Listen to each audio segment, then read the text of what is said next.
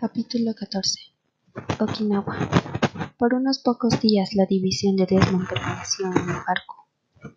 El 29 de abril de 1945 comenzó la verdadera batalla. Hagan lo mejor que puedan, dijo el teniente.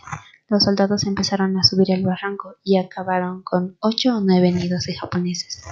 El milagro en aquel día fue que ningún soldado fue muerto, solo heridos.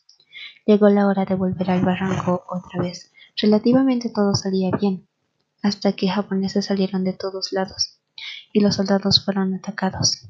Desmond hizo todo lo posible para salvar a la mayor cantidad de soldados. Todo el tiempo se mantenía orando. Le llevó como cinco horas salvar a todos, pero lo logró.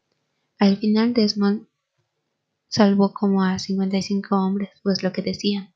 Desmond se mantenía firmemente en que fueron 55, pero al final lo convencieron de que fue fueron 75 hombres salvados.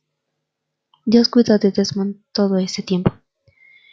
En otra batalla, que fue la última para Desmond, lo hirieron en el brazo, por lo cual le pusieron un yeso.